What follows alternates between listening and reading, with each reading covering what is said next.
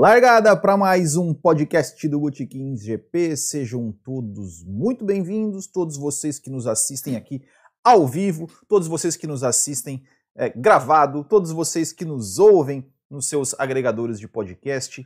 E hoje, hoje é segunda-feira, 4 de maio de 2020, 18 horas 50 minutos. Estamos ao vivo no YouTube e no Instagram para a edição número 63 do podcast do Botequim GP, onde a gente vai falar aí sobre. A gente vai fazer uma, um, um bate-papo né, sobre, sobre Fórmula 1. A gente vai ler alguns comentários, perguntas que o pessoal mandou é, via, via, via canal do YouTube, comentários que o pessoal mandou via canal do YouTube, perguntas que foram mandadas via WhatsApp e eu acabei de perceber que eu não deixei aqui, aqui, os comentários aqui preparados para eu ler, então estou aqui, mas já, já, já encontrei aqui. Então, já deixando o meu boa noite aqui para o Giovanni Gomes, que ele falou que já estou esperando, mas se bem que eu gostava das lives às 20 horas, ó, isso aí você pode re, re, é, reclamar lá com o pessoal do Café com Velocidade, hein? Lá do Café com Velocidade, hein? Porque depois que, que eu fui contratado pra, por eles, tá? É, como a gente gra eles gravam ali sempre mais ou menos às 9, né? Pelo menos na teoria, para gravar às 9, Daí, né, eu tenho que acabar mais cedo para dar, tempo de eu né, dar uma respirada, senão minha garganta não aguenta. Mas também, mas mentira, não foi, não foi por causa deles não, né? Mas, mas dá uma, dá uma, uma chiadinha dele lá. Cíntia Venâncio, bora né, colega? Cheguei nessa zoeira aqui. Luciano Nascimento deixando boa noite. O Marco Tonon, manda um abraço pra Fran, minha namorada que tá vendo comigo. Convenci a gostar de Fórmula 1. Ô, Fran, seja bem-vinda aí, ó. Isso aí, ó. Acompanha o namorado aí que você não vai, não vai se arrepender. O menino é bom. Aqui, ó, o pessoal do, aqui no Instagram tem o Joel Rodrigues, o Fan Sport 10, Bruna Duarte, Anderson Firmino, o, o Café com Velocidade Apoiadores. Tá aqui, ó. Eu falo, acabei de falar deles aqui, eles estão assistindo. Maravilha. Pessoal, então, hoje é aquele podcast sem pauta, sem um assunto específico, aqui o Ricardo Banniman também mandando um, um buenas. Então, pessoal, já vai, vocês que estão aqui é, ao vivo, já vão mandando comentários, perguntas, e eu vou ler os comentários aqui que a galera mandou no YouTube. É, primeiro, eu vou, eu vou ler é, os comentários que foram mandados pelo WhatsApp, tá? Então, o primeiro comentário no WhatsApp foi do Bruno Nóbrega. Ele falou assim: ó, Will, você acredita que é, você acredita haver alguma possibilidade da Williams e a McLaren voltarem a ser equipes grandes a ponto de disputarem o campeonato? Olha, Bruno, tivesse me perguntado, me feito essa pergunta é, pré-GP da Austrália, eu, a minha resposta seria que, que a McLaren eu até poderia acreditar por questões, né, tá numa crescente, tá com, né, com o Zac Brown, tá com um projeto é, interessante, vai voltar a ter motor, motores Mercedes. Tem aquela história de que é, eles querem contratar o Sebastian Vettel, ou seja, querem um piloto de ponta. Uh, e, ao meu ver, estão aí é, no caminho, né, galgando aí pra, é, passos para voltar ao topo. É, já a Williams, eu ia te responder que eu acho difícil, eu acho complicado, é, que a situação da Williams é muito mais difícil e que precisaria trocar é, a sua direção, trocar o seu comando, mesmo é, com pessoas experientes, né, que passaram pelas equipes e competentes, as coisas não vinham, não vinham dando certo. Então, na Williams, eu ia dizer que eu era mais descrente com relação a isso. Porém, esta pergunta feita no dia 4 de maio de 2020, com toda essa situação que a gente está passando, que o mundo está passando, é, de, de, pandemia e tudo mais, é, e a Fórmula 1 tendo que se mexer a ponto é, de, enfim, de, de pra, em nome da sua sobrevivência, ou seja, não só das, das, das equipes como McLaren, como Williams, não, mas como sobrevivência da categoria, porque se essas equipes saírem, não só essas como outras, é, como é que fica o grid da Fórmula 1 reduzido? Também não, não também não se sustenta. Então, do, diante desse cenário, dependendo do que for decidido, definido exatamente com relação às regras, com relação ao orçamento, com relação a principalmente a distribuição das receitas da Fórmula 1, eu digo, olha, eu, eu, eu digo que eu acho que não só Williams, McLaren, mas que equipes de meio de pilotão é, eventualmente possam disputar campeonatos, é, como eu torço para isso, né? Eu torço para que várias equipes possam disputar campeonato e principalmente Williams e McLaren, que são duas equipes que, que têm muita história na Fórmula 1 e eu, e eu espero que, que a história da Fórmula 1, que equipes de Fórmula 1 é, tenham histórias mais longas. A gente viu, a gente viu tantas, tantas equipes é, surgindo e morrendo é, ao longo desses anos. Né? A gente falou no, café da, no Café com Velocidade algumas semanas atrás, quando tava, a gente estava comentando sobre a corrida que a, que a, Fórmula 1 transmitiu de 96, ou seja, só, que somente três equipes daquelas que participaram daquela corrida ainda existiam hoje. E isso é muito ruim. Então, é, eu espero que, que, que a Fórmula 1 se, se reorganize, até inclusive né, a própria McLaren, que está encabeçando assim, a, a voz das, dessas equipes menores, para que, que o esporte se torne sustentável para pequenas, grandes e médias equipes e que, eventualmente, quem for mais competente possa, possa sim disputar campeonatos e quem eventualmente não for, incompetente, eh, não for competente, tiver um ano péssimo, tiver um ano com um carro absolutamente ruim, que ele não sofra, é, não, não caia naquele ciclo vicioso, né, de que, ou seja, não faz pontos porque o carro é muito ruim, aí não recebe dinheiro, aí sem dinheiro não consegue marcar ponto de novo e vai para o buraco. Né, que uma equipe que chegue em último, que ela consiga é, sobreviver e, e, e respirar e ó, esse ano nós fomos ruins, nós fomos péssimos, vamos receber menos dinheiro do que as outras? Ok, vamos receber menos dinheiro, mas não tamanha diferença que é hoje e que tenha e que todas e que eles saibam que as equipes, olha, a gente vai receber menos, mas a gente só vai poder gastar isso aqui que é igual à equipe que foi campeã. Então, essa é a minha resposta. Eu, eu, eu hoje eu acredito que em se sobrevivendo a Fórmula 1, em se sobrevivendo essas equipes, eu acredito que não só Williams e McLaren, mas que, outras equipes também possam é, disputar corridas e campeonatos, né, voltar a se tornarem grandes. É, mais uma pelo WhatsApp aqui, tá? É uma pergunta que, na verdade, assim, foi o Thiago Borg que mandou para mim. Cara, ele me fez uma pergunta que eu, sinceramente, nunca tinha pensado e, honestamente, eu, eu, não, sei, eu não sei a resposta, porque eu, eu vi agora há pouco, assim, e não tive tempo de processar ainda. Mas ele me perguntou com relação ao Roberto Moreno, né? Roberto Moreno, é, se ele ficasse na Benetton em 92, no lugar do Martin Brundle, se ele teria um bom rendimento, se ele conseguiria ser melhor que o Martin Brundle e tudo mais. É, confesso que eu nunca, que eu nunca fiz essa, essa. A gente sempre ficou imaginando, né, projetando como seria se o Piquet tivesse na Benetton em 92 ao lado do Schumacher. O Moreno, não. É, e aí, o, o que eu acho é o seguinte: eu acho que ele olhando aqui até os retrospectos, por exemplo, o Moreno em 91, ele correu, ele correu ali até, até o GP da Bélgica, né? Ele correu 11, se não me engano, foram 11 corridas, ele marcou 8 pontos, né? E não foi para o pódio nenhuma vez, enquanto o Piquet marcou ali acho que 22 pontos e tinha ido para o pódio acho que duas ou três vezes. Isso em 91, né? O Schumacher entrou em 91 na Benetton, em, no GP da Itália. Então ele correu Itália, Espanha. Puta, não, não me lembro agora, mas ele correu, acho que Espanha, Portugal, GP, é, Japão e Austrália. Foram cinco corridas, né? E nessas cinco corridas o Schumacher conseguiu fazer metade dos pontos que o Moreno fez em 12. Em 92, o Brundle, ele, eu não eu acho que ele foi mal, né? Porque a gente pega, pegando a comparação dele com o Schumacher, o Schumacher em 92 ele fez 53 pontos, foi para o pódio oito vezes. O Brandon foi para o pódio acho que cinco vezes e conseguiu fazer 38, ou seja, ele ficou ali 38, 48, 15 pontos atrás do Schumacher. Eu acho que não era, que não era, não foi ruim, né? Em considerando que pô, é o Schumacher que a gente está falando, né? Então, é, eu acho que não, não faria, poderia fazer igual, mas mais do que o Brandon fez, eu, eu sinceramente não acredito, com todo respeito ao Moreno, mas Schumacher é o Schumacher, né? É, a gente teve aí o próprio Barrichello, que era um, um grande piloto, é, não conseguiu fazer frente com o Schumacher, então não acredito que o Moreno conseguiria fazer muita coisa além né, do que o, o fez. Eu queria agradecer aqui o Marco Tonon, que fez um super chat aqui.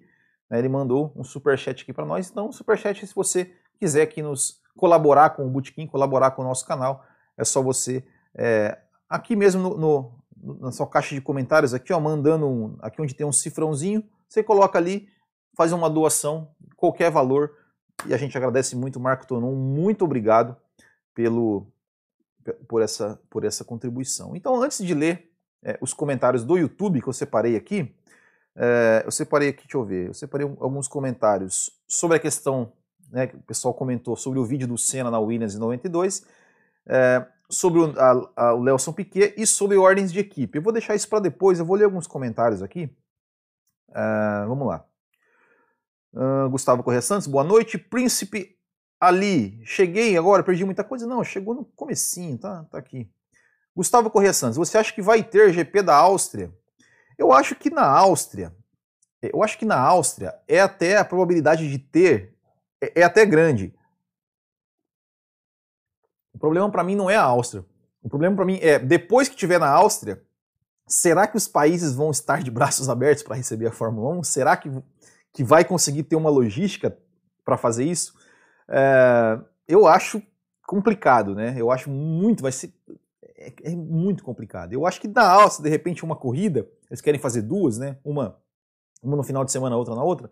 De repente até consigam fazer todo aquele controle, aquela coisa. De repente até conseguem fazer as duas, né? Porque eles estão dizendo em isolar todo o pessoal da Fórmula 1, deixar eles isolados mesmo ali, né? Como, acho que foi o Ross Brown que falou, né? Uma biosfera somente da Fórmula 1.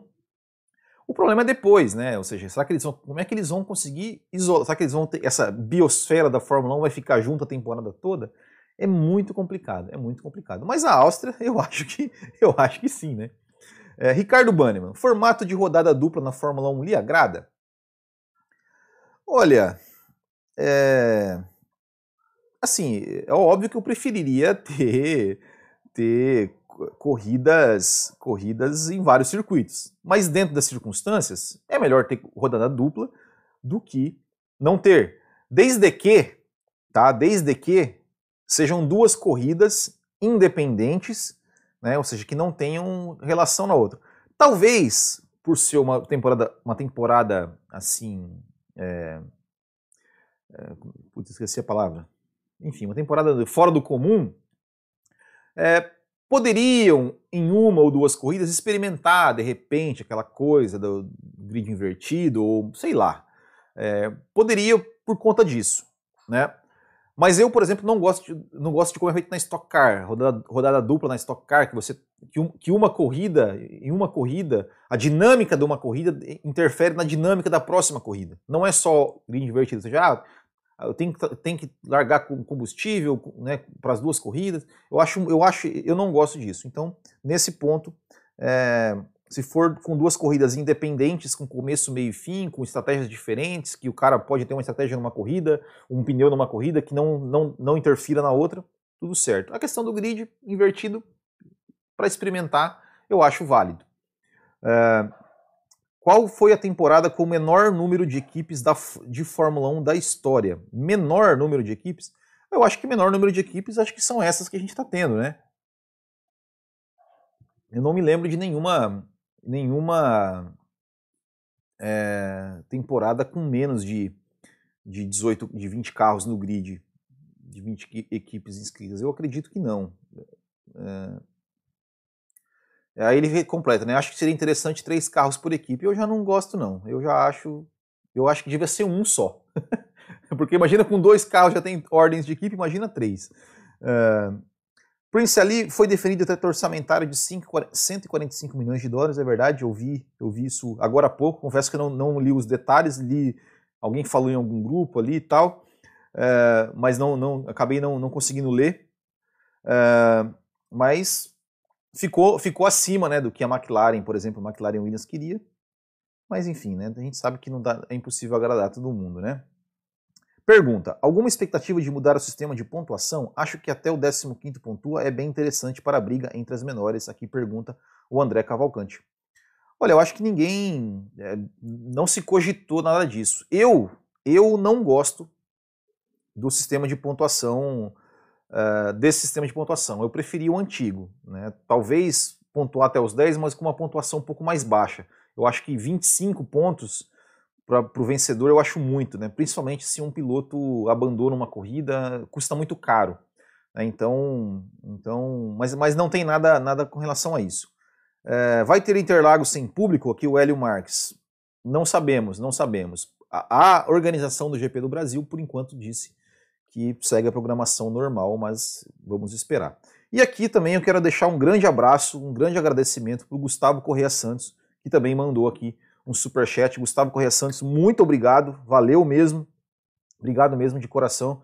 Ele que sempre acompanha aqui as lives, às vezes manda um, manda um, um zap ali para mim com algumas informações pertinentes e tal. É, valeu mesmo, Gustavo, muito obrigado, um grande abraço. Show de bola. Flávio dos Santos Longado, quem é mais piloto, Max Verstappen ou Charles Leclerc? Cara, é, no momento, no momento, é óbvio que é o Verstappen, até por uma questão de experiência.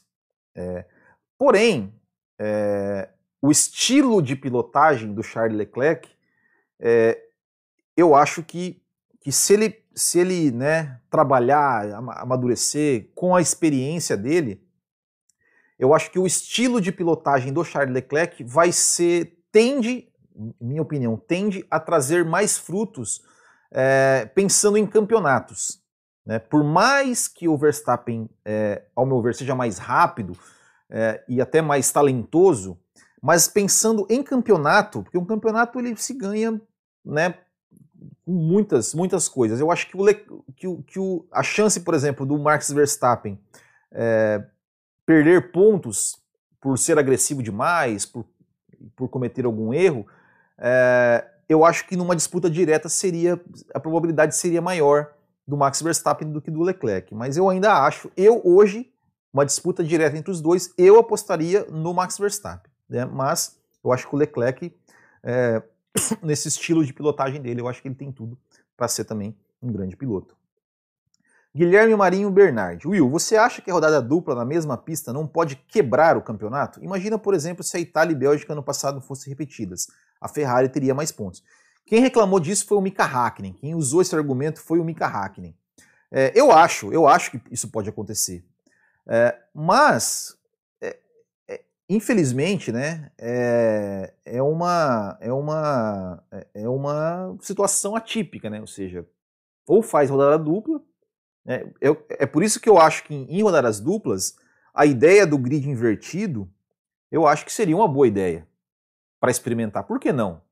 Né? Em, em, ou seja, uma, um campeonato que tenha, sei lá, 15, 16 corridas, como eles estão pensando em fazer, por que não fazer três corridas ali, experimentar um grid invertido? Poxa, estamos aí, né? Estamos aí. A Fórmula é uma ela já é uma temporada atípica, ela já é uma temporada é, diferente, por que não experimentar, né? Domingo a Globo vai transmitir o Brasil 91, é verdade. Uh... Ricardo Banniman. André falou mais acima sobre pontuação. Não seria mais interessante aumentar o range de pilotos e pontuar todos os carros que terminassem a corrida? Dessa forma, até mesmo aquelas que hoje não pontuam. É. É, é, é uma, eu, cara, eu assim, ó, eu sou um cara. É, é, é eu, eu gosto da, da ideia de, eu, eu gostava, assim, para mim, o melhor, melhor sistema de pontuação que teve até hoje foi de 2003 a 2009. Que a única mudança que eu faria era aumentar a vitória para 12. Então, para mim seria, né, a pontuação era 10, 8, 6, 5, 4, 3, 2, 1. Pontuavam 8. Eu só mudaria para 12, 8, 6, 5, 4, 3, 2, 1. Só. É, para mim foi a melhor. Mas é, eu acho que todo, todo piloto. Todo, é, é, é, eu fico pensando na questão do abandono mesmo sabendo que hoje os abandonos são mais raros do que era antigamente, eu acho que um abandono custa muito caro, né? Então, enfim, eu, eu, eu acho eu acho que a pontua, eu gosto de pontuação pontuação baixa, né? De, a vitória valer 10, 12 pontos no máximo, para mim tá bom.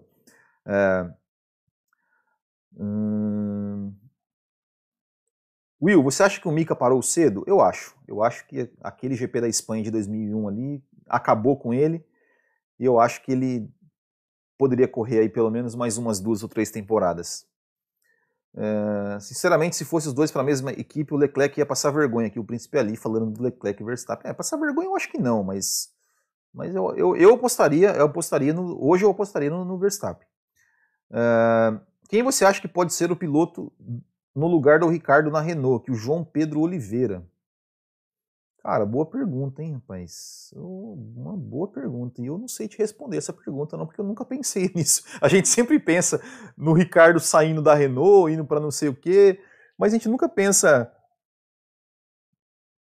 quem poderia quem poderia substituí-lo. Quem é o piloto de teste da Renault? Alguém sabe? A Renault tem, tem algum piloto de teste? Se tivesse, me coloca ali, porque, puxa, me, me Boa pergunta, boa pergunta. Eu vou, eu vou, tentar dar uma pensada aqui, quem sabe eu acho um nome.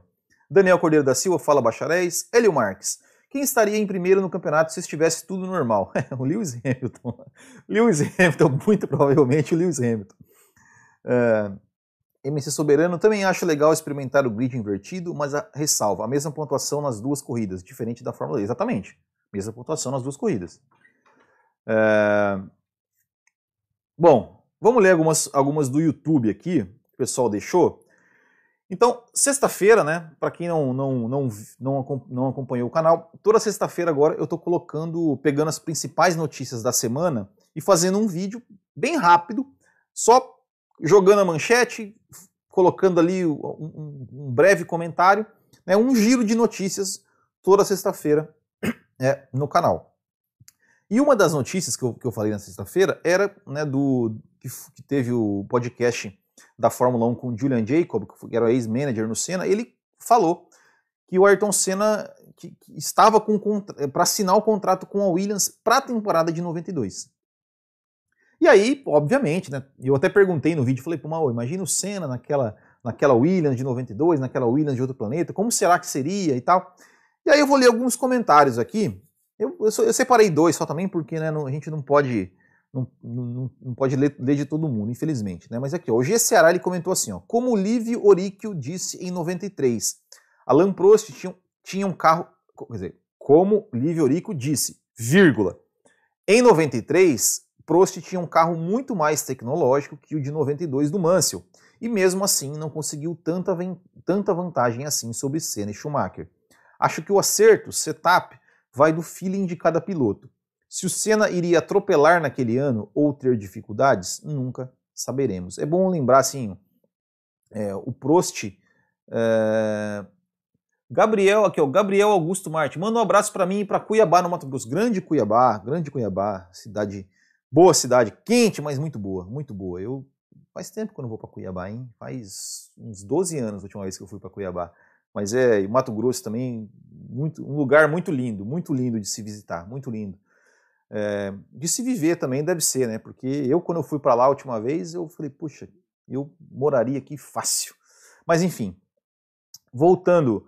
É, a temporada de 93 do Prost, né, a gente sabe, o Prost em 93 ele tinha tirado um ano sabático, né, ele tinha ficado o, a temporada de 92 fora da, fora da Fórmula 1, é, e querendo ou não, isso faz diferença. Já o, Man, já o Mansell, até vou, já vou emendar aqui o, o, outro comentário sobre esse vídeo, que foi o Marcelo Ferreira, que ele falou assim, ó, essa Williams estava zicada para o Senna. Acho que não seria tão dominante assim. O Mansell já era de casa há muito tempo e estava em boa forma. Tanto que o Prost no ano seguinte não chegou nem perto do que o Leão fez. É, eu acho, é, é eu acho assim que isso que o, que o Marcelo falou, né, da, da, da questão do Mansell, é, ou seja, o Mansell ele veio de uma temporada de 91 na Williams, que ele se adaptou ao carro e né, o final da temporada de 91 do Mansell já foi muito bom, apesar né, do, dos erros da Williams no box, apesar do erro no Japão ali, mas estava no desespero para disputar o título, né, compreende-se. Em 92 ele não deu nem chance. Já o Prost tinha ficado um ano sabático e não foi tão bem assim, né? A temporada de 93 do Prost, posso dizer que acho que talvez seja pior do Prost, talvez só, só, só não pior que 91. Uh, então, pior no que eu digo em termos de desempenho, assim, o Prost realmente não, não foi não foi longe de ser aquele Prost é, da época da McLaren. É, e se o Senna fosse, eh, eu, assim, a, a questão é, é, com certeza o Senna estava numa forma melhor do que o Prost estava em 93. O Senna, tanto é que em 93 foi o seu auge né, de, de, de desempenho. se o Senna fosse companheiro do Mansell, a briga ia ser boa a briga ia ser muito boa. Se fosse companheiro do Patrese, aí o Senna ia deitar e rolar, né? Isso aí não, não, não tinha. Podia até não ser um, talvez um domínio né, gigantesco como o Mansell teve, né, de ganhar cinco primeiras corridas e tal, né, por questão de datação do carro, mas com certeza ia, ia levar, né? É, o Thiago Silveira, ele, ele comentou assim no nosso podcast passado que eu falei sobre o Nelson Piquet, ele falou assim, né, eu, que era sobre a live, né, da, da Nelson, do Nelson Piquet com a Mariana Becker, eu falei assim, Will, ele falou assim, Will, obrigado pela indicação, só depois do seu vídeo que, que eu fui ver a íntegra e seus comentários me deram uma outra impressão do Nelson. Nunca achei que ele era uma boa pessoa, mas ainda, ainda bem, estava errado. É bom desfazer essas impressões, né? faz bem até pra gente mesmo. Obrigado novamente. É isso aí. O Nelson, o Nelson ele, ele às vezes fala umas bobeiras ali, mas o Nelson, o Nelson é um cara que eu gostaria muito de, de, de fazer um churrasco com o Nelson, assim, sabe? Fazer um churrasco e, e só ouvir. Falar, oh, Nelson, fala aí, vai contando as histórias aí. Deve ser, deve ser muito legal. E o último aqui do YouTube é o seguinte, ó. Eu fiz uma crônica né, falando sobre uma ordem de equipe da McLaren no GP da Austrália de 98 é, que é uma ordem de equipe que quase ninguém lembra. É, que na ocasião, né, a McLaren, o Hackney estava na frente, a McLaren chamou ele para o box ali por engano e depois né, o, o Coulter assumiu a ponta, abriu mais de tava 25 segundos na frente, a McLaren pediu para ele tirar o pé e deixar o Hackney passar. E depois o Coulter até falou, né, mas a gente tinha feito um acordo no começo da corrida, quem, quem fizesse a primeira curva em primeiro ganhava, né? Enfim, Aí o Bruno Henrique comentou assim: ó, não foi marmelada. A equipe apenas corrigiu o erro de ter mandado o Hackney para o box na hora errada. Até porque o Mika dominou o fim de semana todo. Eu vi essa corrida. Eu também vi. E, e eu achei assim que foi. A minha crítica. É, a forma como foi feita, tipo, meu, nem é forma. É, eu, eu, lembro que eu, que eu vi e falei, nossa, que, né, eu olhei assim falei, nossa, que bosta ganhar desse jeito, assim, tipo, foi um anticlímax total. E aí o Tomé Gustavo de Souza, ele, ele, ó, a minha opinião é parecida com a dele. Ó. Concordo parcialmente. O mais justo seria devolver logo a posição e não no finalzinho da prova.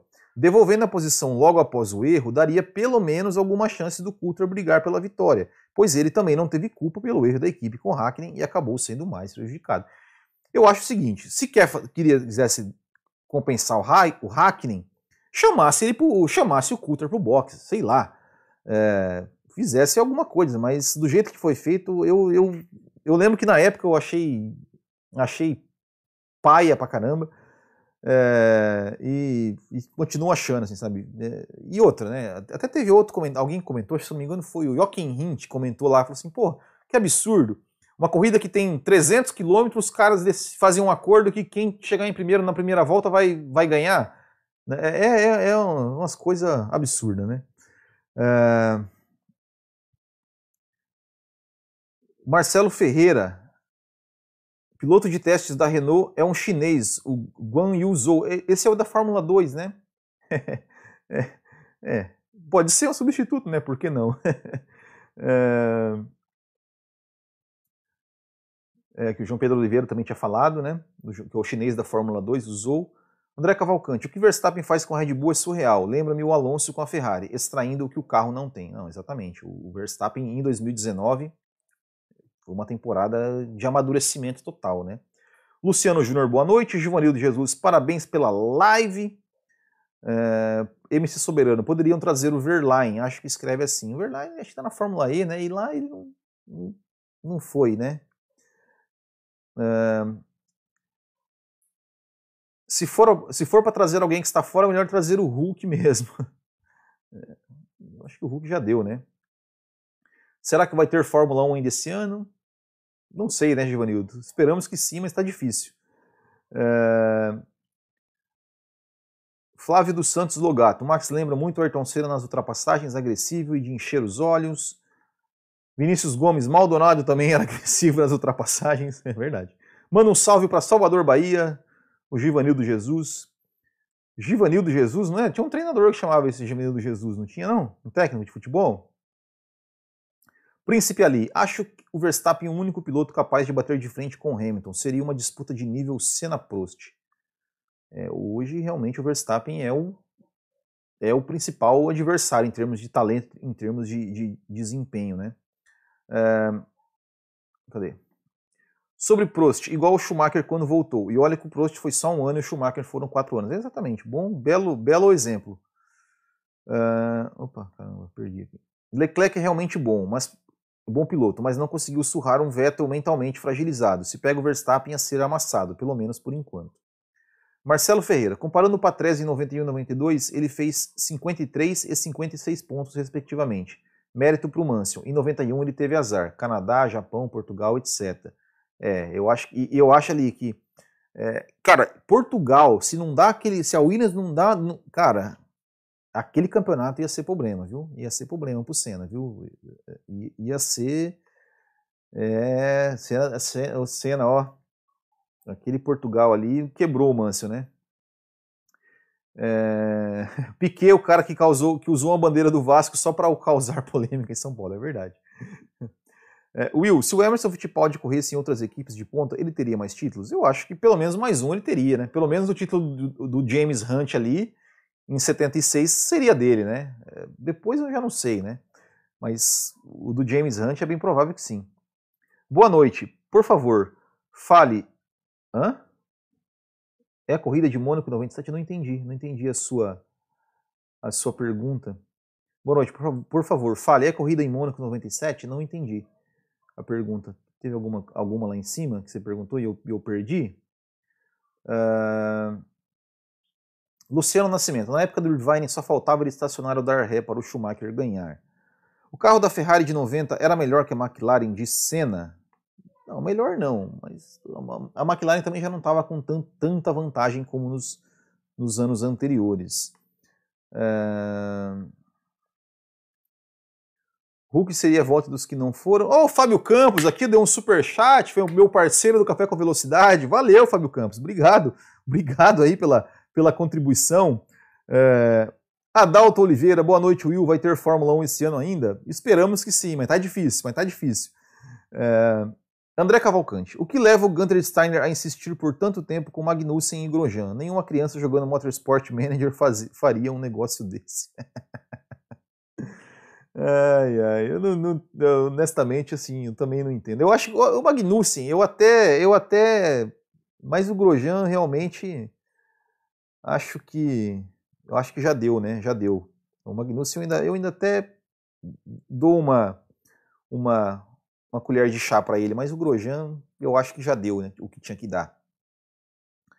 É, Flávio dos Santos Logato. Will, qual o top 5 que você viu correr?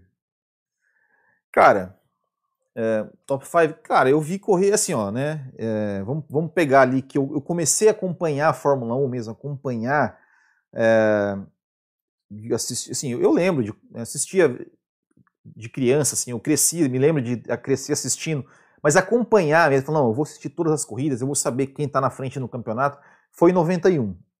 De 91 para cá, é, Senna, o Prost, apesar de 93 não ser, não ter sido tanta coisa, mas eu lembro muito do Prost de 90, 89, né? Então vou colocar o Prost nessa, né?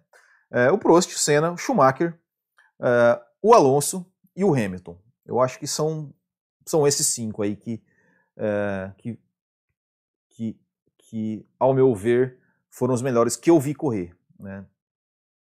Como eu peguei, por exemplo, peguei o pequeno final, é, eu acho que é isso aí. Eu acho que é esses aí. Eu acho que são esses aí. Dos que eu vi correr foram esses. É...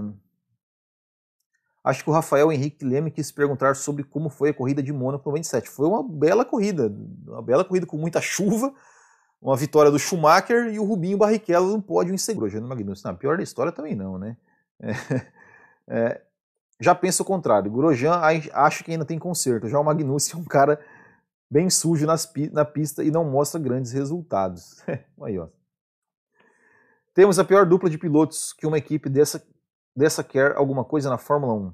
Daniel Cordeiro da Silva. Will, faz uma crônica sobre a única corrida da GP da Europa de 2007. Né? Boa noite, aqui é o Guilherme Nash. De todos os campeões mundiais dos quais você viu correr, qual era o menos talentoso? Mais sem graça ele acompanhou o Piquet, Lauda, etc. Eu não acho que está sem graça, assim. Eu acho que a Fórmula 1 tá, tem os seus defeitos, mas temos uma geração muito boa de pilotos também. É, com relação ao menos talentoso, ativa, é, é que por vários motivos, talvez por gestão errada de carreira e tudo mais, é, eu posso dizer que foi o Villeneuve. Porque ele fez dois anos muito bons na Williams em 96 e 97. É, 98 ele ainda fez um ano bom, né, apesar da Williams já não ser mais aquilo tudo. Uh, mas depois ele foi para ele apostou na BAR, que foi uma coisa desastrosa e ficou muito tempo. Ele chegou a recusar contrato é, com, eu não lembro se foi com a McLaren ou com a Williams. Eu não lembro agora se foi com a McLaren ou com a Williams que ele chegou a recusar contrato com, com a Williams, não, acho que foi não, com a McLaren. Com a Williams ele não, não ia voltar, né? Mas com a McLaren para ficar na BAR, depois foi para Sauber, para Renault. Então, é, eu vou dizer que para mim foi esse, o menos talentoso. Uh... João Vitor Espínola, tem alguma chance de Felipe Nasser voltar para a Fórmula 1? Eu não vou dizer zero, mas muito difícil. MC Soberano, eu tirava o Choronço e colocaria o Mika. Não, eu acho, eu acho o Alonso. Eu gostava muito do Mika, mas eu acho o Alonso mais talentoso. E o Vettel? O Vettel, eu acho o Vettel um grande piloto, muito talentoso. É, quando teve o seu carro na sua característica, teve equipe trabalhando para ele, não teve para ninguém. Teve, teve seus momentos. E eu ainda não acho que o Vettel foi. É, não, não, não aposento o Vettel ainda não. Eu acho que de repente ele ainda pode, pode sair alguma coisa dali, dali sim. Né? Uh, Will, qual foi a melhor corrida que você assistiu? Caramba, bicho. Aí vocês... Cara, é, a melhor corrida que eu assisti, é, que, assim, eu, assim, eu assisti essa pessoalmente é, e mesmo e mesmo depois, né, assistindo o vídeo, eu acho eu, é uma corrida assim que, que para mim, sei lá, que, que, acho que tem muitos é muito especial assim no sentido todos os significados que ela trouxe, que, que foi o GP do Brasil de 2006, né, que foi ali a, a última corrida do Schumacher antes da volta, que foi uma baita de uma corrida, o Schumacher, meu Deus, cara, bicho, ali eu falei, putz, ali eu falei, cara, que cara foda. É, a vitória do Felipe Massa, né, que foi, depois de 13 anos, ver um brasileiro ganhar Interlagos, né, então, é, e foi uma corrida legal, ultrapassagem do Schumacher no Raikkonen ali no final, cara, é, foi, foi uma, uma corrida, para mim, assim, muito especial, muito especial mesmo, mas, poxa, sei lá, são tantas, são tantas corridas só o ano passado a gente teve tanta corrida boa, cara, que, não dá nem pra. Não dá nem pra, pra numerar, assim, né? É, é, é muita coisa. Uh... Will, para você, quem tem a melhor dupla de pilotos? Acho que a McLaren tem a dupla perfeita para o que o carro pode entregar. Eu acho que a McLaren tem a dupla mais promissora. Eu acho uma dupla muito promissora. É, a melhor dupla hoje, para mim, quem tem é a Ferrari. É, por mais que o Vettel esteja, não esteja naqueles seus grandes momentos, é, mas eu acho que ele, eu acho que ele ainda, ele ainda tem o que mostrar e o Leclerc já chegou mostrando. Né? Então, se você comparar, por exemplo, é, Hamilton e Bottas, né? Seja, o Hamilton desequilibra totalmente. Né? O Bottas, para mim, tá, Verstappen e Ocon, uh, quem mais? É, da McLaren é mais promissora, eles ainda precisam mostrar. São, são, são dois pilotos talentosos, mas que ainda precisam mostrar. É, então, de pilotos que já mostraram e que são bons pilotos, eu acho que a Ferrari hoje é quem tem a melhor dupla. Hum... Vettel daria certo na McLaren e o Sainz na Ferrari seria um, seria um Bottas ou disputaria mais aqui o ou o Monster Palmer? Eu acho que o Vettel daria certo na McLaren sim. Uh, com relação ao Sainz, Sainz é um, é um bom piloto, cara, é um cara constante. É, eu não acredito. Ele pode até, ele pode até em termos de desempenho, é, perder para o Leclerc. Mas eu, eu, a impressão que eu tenho é que ele não abaixaria a cabeça, assim, né? Que ele não, é, não, sei lá, que ele, que ele faria, né? Seria um cara que não, não seria como o Bottas, por exemplo, né? Eu acho, né? Pode ser que esteja enganado.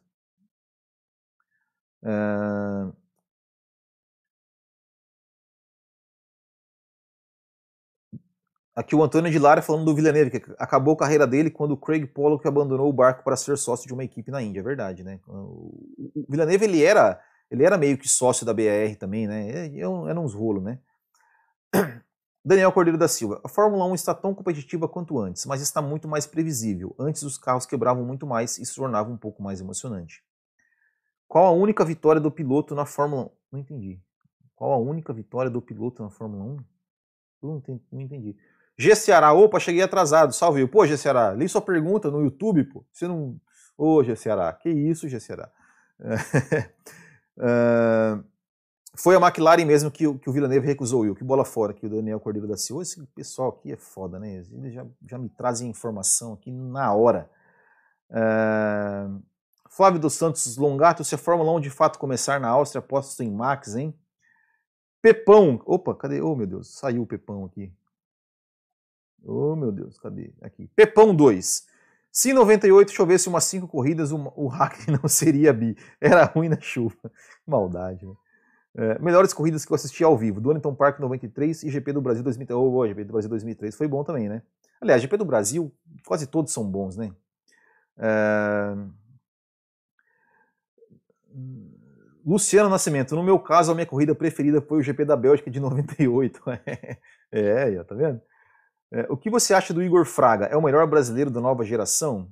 Cara, eu confesso que eu não, não acompanho muito a carreira dele, assim, não, não, não, eu ainda não tenho eh, material suficiente para analisar a carreira dele, né? Eu espero que ele seja, que ele seja, é, que ele vá bem aí na, na, na, Fórmula 3, né? Que ele vai, né? E que, e que consiga mostrar resultados e quem sabe um dia, por que não, chegar a uma Fórmula 1 por merecimento. A melhor corrida que eu assisti foi o GP da Europa. Senna só não deu volta em todos porque relaxou, pois já estava ganho. A dupla da RBR é interessante.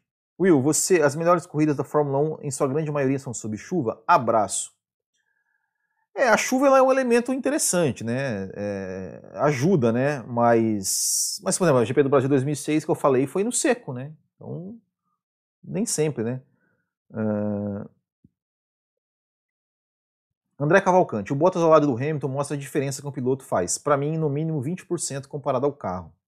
Guilherme Nage, eu já assisti alguns vídeos do seu canal e você explica bem as coisas e tal. Embora seja meio fora do assunto, alguém o inspirou a criar o canal e gostaria que falasse um pouco sobre o surgimento. É, deixa eu só. Eu vou, deixar essa com, por último, tá?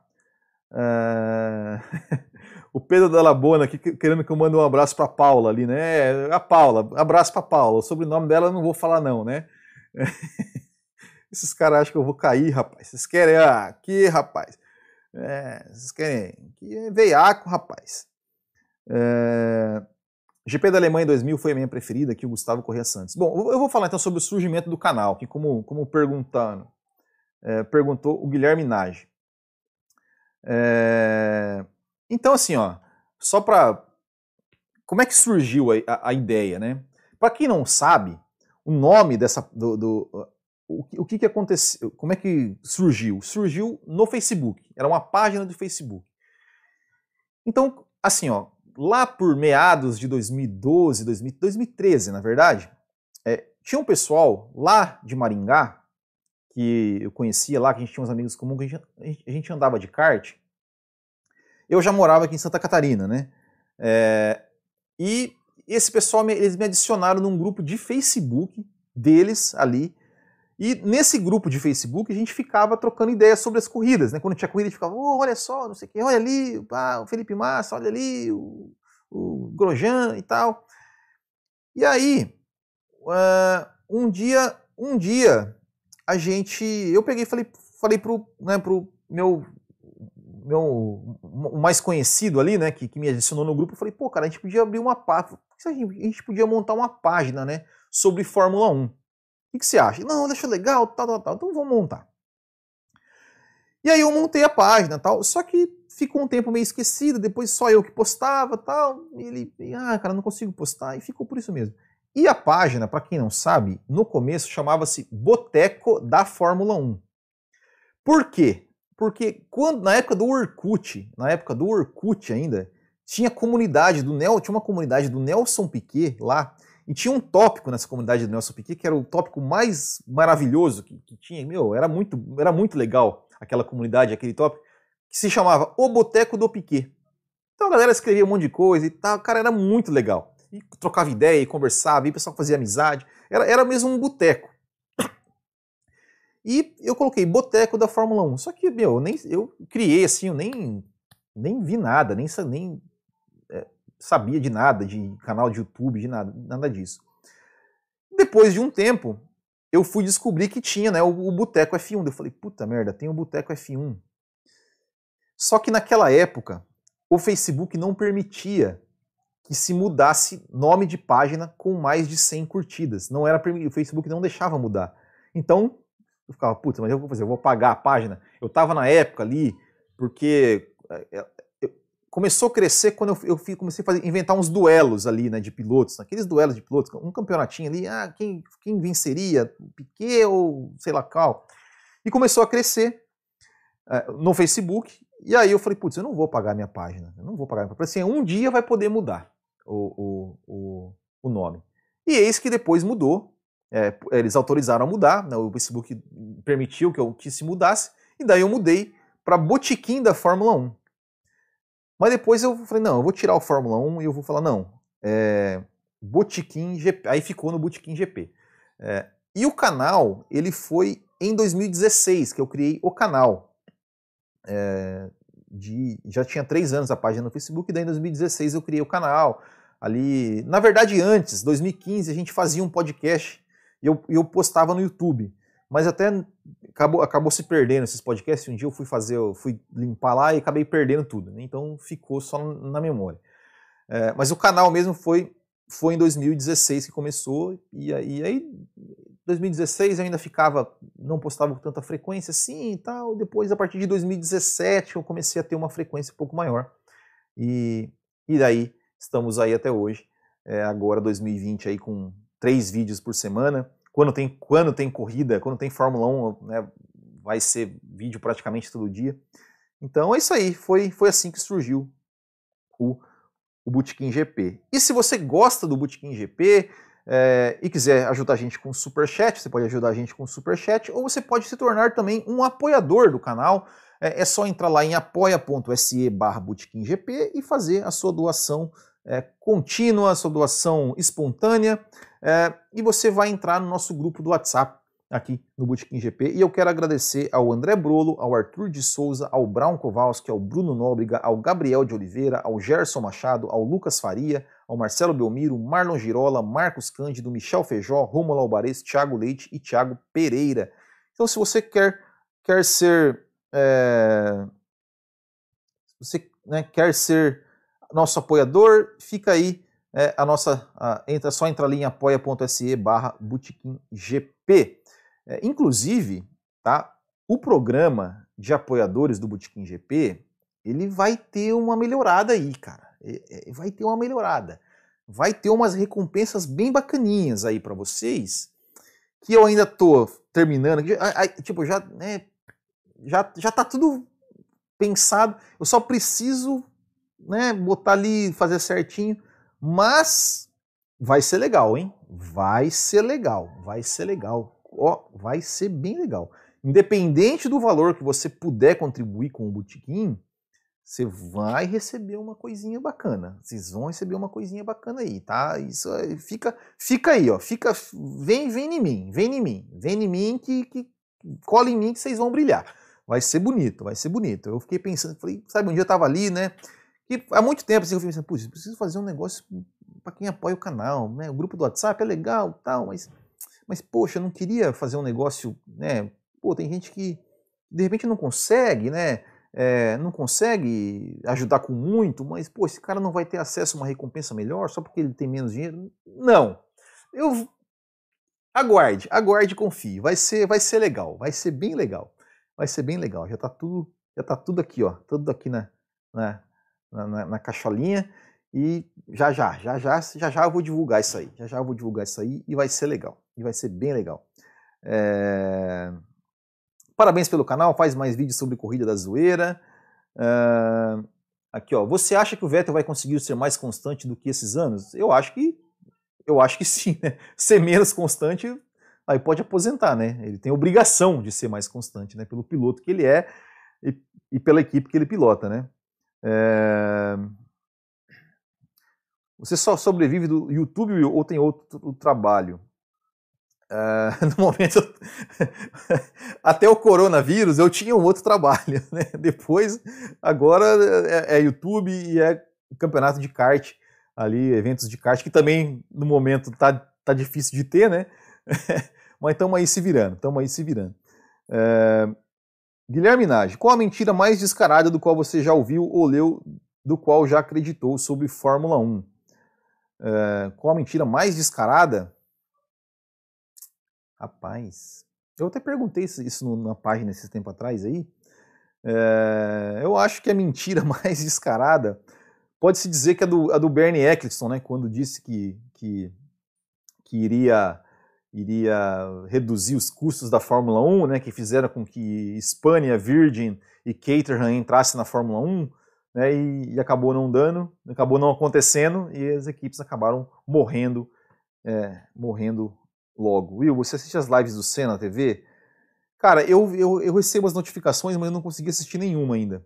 Não, não mesmo, cara. É, é, é eu, sou, eu sou uma pessoa assim. É, vídeo no YouTube, é, eu sou muito atrasado. Assim, eu, eu, assisto, assisto, tipo, né? Assisto do Boteco, assisto do, uh, do Ressaca, assisto do Projeto Motor, assisto. O que mais? Tem mais canal que eu assisto, né? Assisto do Motorsport, que é um canal que tem bastante interessante. O do Cena TV eu nunca assisti, assim, eu, assisti há um tempo. Essas lives eu realmente não, não tô assistindo. Eu, eu sou muito de podcast, né? É, o Boletim do Paddock, inclusive, fez uma live esses, esses foi sexta, sexta-feira que fez uma live sensacional é, também ali de, deles. O Café com Velocidade, que está postando os seus podcasts é, no YouTube também, né? A gente está pensando aí, de repente, começar a trabalhar alguma coisa no YouTube também. Mas enfim, é, eu sou, eu, hoje eu sou muito mais do, do podcast. É, e para a gente encerrar aqui o nosso Hoje na História, hoje, 4 de maio, tivemos o GP da Espanha de 69, uh, ah, com a vitória do Jack Stewart, o GP da Bélgica de 1980, com a vitória do Didier Pironi, e o GP da Espanha de 2003, é, com a vitória do Michael Schumacher. Inclusive, quem segue a gente no Instagram, eu estou fazendo um hoje na história todo dia nos stories lá do Instagram, tá? Todo dia tem, tem hoje na história, de segunda a sexta tem lá, ó. Hoje na história tem tudo que acontece, pá. Vamos lá, me sigam no Instagram, quem não, quem não segue ainda o, o Botequim, é, que é isso aí. Olha só, rapaz, já estou quase uma hora aqui, daqui a pouco o Instagram vai me, me derruba a minha live ali, né? É, mas é isso, pessoal. Bate-papo com vocês é sempre bacana, é sempre muito legal. A gente sempre chega aqui sem pauta, sem assunto e vocês fazem perguntas, vocês mandam comentários sobre diversos assuntos. Muito legal mesmo é, esse bate-papo com todos vocês. Então eu agradeço a todos que nos acompanham aqui no YouTube, que nos acompanham no Instagram, a todos vocês que estão nos ouvindo no seu agregador de podcast ou que está assistindo a live é, é, aqui né, no YouTube ou no Instagram em horários posteriores. Valeu mesmo, pessoal. Muito obrigado. Uma boa noite. Até a próxima. E estaremos no Café com Velocidade hoje, tá? Então, pessoal, cafécomvelocidade.com.br. É, a gente vai gravar é, nove, assim, né? É, a gente marca as nove, mas a gente nunca começa a gravar. Lembra quando tinha o Jô Soares 11h30, que nunca começava 11h30? É, é, é igual, né? Porque a gente conversa, a gente fica conversando. A, a, gente, a gente, assim, a gente, a gente é tão. A gente começa a conversar. Daqui a pouco a gente, a gente conversou 40, 50 minutos e falou assim, porra, essa nossa conversa poderia ser já um podcast. Aí não, a gente falou, então, não, vamos começar a gravar agora. Mas enfim, é, então, lá por 11h30, meia-noite, é, estará no ar, ali estará publicado o, o...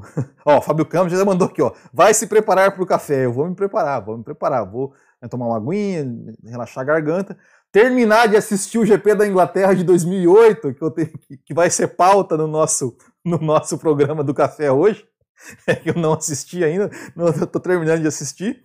E aí a gente vai, vai conversa lá também. Espero vocês lá. Se inscrevam no Café com Velocidade no YouTube, se sigam no Instagram, sigam no seu agregador de podcast. E é isso aí. Valeu, pessoal. Muito obrigado. Um grande abraço. Até a próxima e tchau! Falou, galera do Instagram!